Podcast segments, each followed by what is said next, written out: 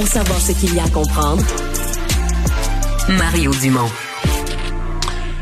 Alexandre, quand on achète une nouvelle maison, parfois elle a été parfaitement vidée, il reste rien, mais c'est pas rare qu'on entend qu'il reste deux, trois traîneries, deux, des meubles ou quelques affaires dans le, dans le cabanon en arrière. Ouais, les petits cadeaux de déménagement, comme Ouais. on peut appeler ça. Des fois, ben c'est une bénédiction. hein. Parfois, vous allez trouver quelque chose. Il y a Une même petite des armoire si pratique là, une qui est petite restée. armoire si pratique, un petit pouf pour vos pieds. Il y a même des histoires, Mario, qui sont très positives. Là, c'est déjà arrivé qu'il y a des gens qui retrouvent dans le grenier de l'argent, des œuvres d'art perdues. Il y a toujours de ces belles histoires. Et il y a les trouvailles qui sont un peu moins le fun. C'est le cas dans ce cas-ci, ben, de nouveau propriétaire d'une maison Colorado là, aux États-Unis, qui vers la mi-janvier, ben, ont pris possession d'une nouvelle maison. Et dans cette maison-là, ben, les principaux, euh, les, les occupants qui étaient là avant eux, ben, sont partis, ont laissé la maison. Puis il y avait toutes sortes de cochonneries sur place. là. Vraiment des tas de déchets, particulièrement au sous-sol, qui avaient été trouvés.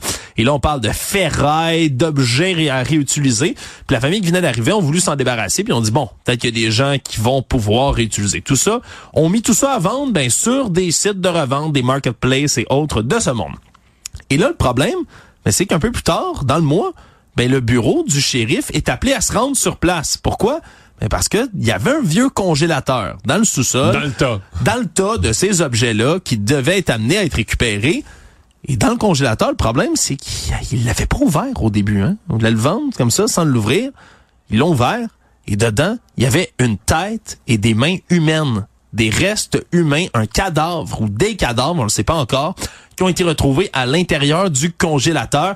Donc évidemment, on parle d'un incident suspect. La police a bouclé complètement le périmètre. Et là, comme les occupants avant de la maison ben, sont partis, on essaie de les retrouver. On a demandé l'aide du public s'il y a des gens qui connaissent quoi que ce soit au travers de tout ça.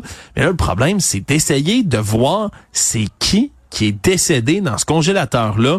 On dit qu'on fait tous les efforts possibles pour Ce respecter... que je sais pas, mettons, euh, tu sais, Cathy Wright dans les laboratoires de sciences judiciaires, est-ce qu'un un corps gelé, t'as encore une mesure du temps? Est-ce que tu, parce que est-ce que le gel, ça arrête le temps? Est-ce que tu peux savoir, ça fait-tu six mois, deux ans, dix ans? Ça va être difficile parce qu'on peut souvent évaluer, là, je suis pas un expert bien évidemment, mais on peut évaluer l'état de décomposition Ah d'un corps. euh, ça, ils sont pros, là. Puis ils vont- pros. ça, ils vont le mettre dans l'échelle du temps avec une fourchette. et- Voilà. Mais là, gelé, je suis moins sûr. Ben, c'est parce qu'on va pouvoir, c'est ça, voir depuis combien de temps la personne était décédée peut-être avant d'être sacrée dans le congélateur en petits morceaux.